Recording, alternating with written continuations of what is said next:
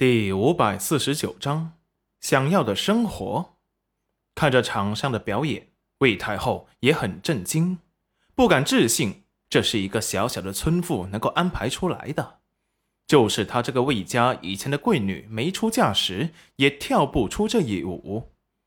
魏家的人脸色有些难看，本以为这次会让丞相出丑，却没想到让他出尽了风头。本来新帝上位没有重用他们魏家，已经让人看笑话了。跟他同是新帝一派的赵亲王和丞相都领了差事，就他魏家没有。景轩冷漠的目光扫过魏家，以前蹦跶的那般高，不过是以为魏家能够掌控他罢了。现如今，怕是愿望要落空了。要是没有干爹给他的暗卫，他可能还会受制于人。现在唇边划过冷笑，四国的来使也平复了心情，心思各异。这楼曲国不动声色的震撼来的可真是恰到好处，既能让人心生敬意，又能让人认同还不讨厌。大家心底收起了轻视，就是这个年轻帝王的气势也不容小觑，比起他们这些久居高位的王子，还多了几分城府、老练和霸气。戚云染见效果不错，歌舞表演完毕，接下来就不是他该管的了。带着这些使臣去练武场参观，是赵亲王和裴元君的事；最后的晚宴才是洽谈合作事宜。不过是要让四国见识到楼曲国的优势和强盛，这样才能让楼曲国获得最大程度上的利益。大罗国的人本以为自己带来的美女定能惊艳全场，可是看了开头两支极具震撼的舞蹈之后，顿时明白了有这样的珠玉在前，他们带来的那些美人根本不值一提，顿时脸色难看，一瞬间打乱了他的全盘计划。戚云染忙完之后，跟着裴元君打了招呼，立即回到了丞相府。整个人都快累虚脱了。裴元君有些担忧、心疼的把他送回了丞相府。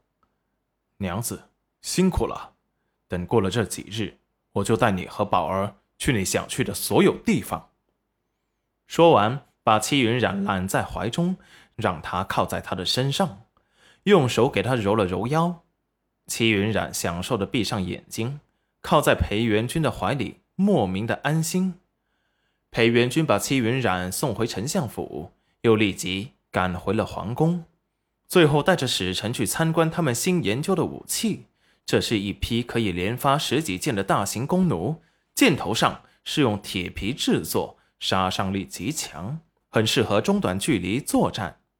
可以想象，在别人还在用最原始的一箭发射的羽箭时，你已经开始使用大型弓弩，可以一次连发十几箭。别人射杀你一人时，你一个大型弓弩就可以射杀别人几十人。可以想象，四国使臣见到那大型弓弩之后会是多么的震惊。景轩救了他两世，他回报他的就是让他能有能力保护自己的国家的能力，成为一个爱国爱民、受万人敬仰、后世称赞的明君。戚云染看着宝儿开心的小脸。也笑了起来，疲惫在见到宝儿的一瞬间也全部消失了。夜里，裴元君带着一身酒气回来，戚云染已经睡下了。